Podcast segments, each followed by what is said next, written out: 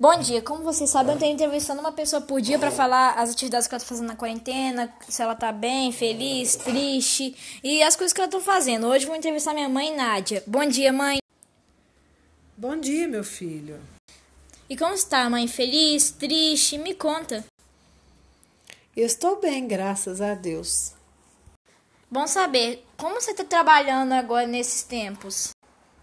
A gente nunca pode parar independente da situação. Então, eu tenho feito novos projetos, tenho pensado, estudado muito sobre saboaria, né, na área que eu tenho trabalhado. Então, o tempo todo a gente trabalha. Você acha que é possível a gente aprender alguma lição de vida, alguma moral nesses tempos? Olha, toda situação na vida da gente, Augusto, a gente pode aprender alguma coisa.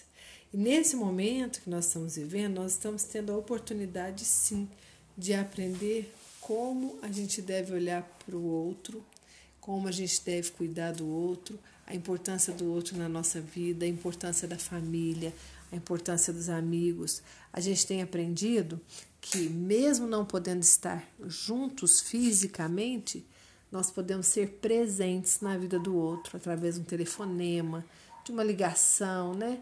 de uma reunião online. Acho que esse tempo está servindo para todos nós aprendermos que mais importante que qualquer coisa é a, o amor, a amizade que a gente tem, é a família que a gente tem.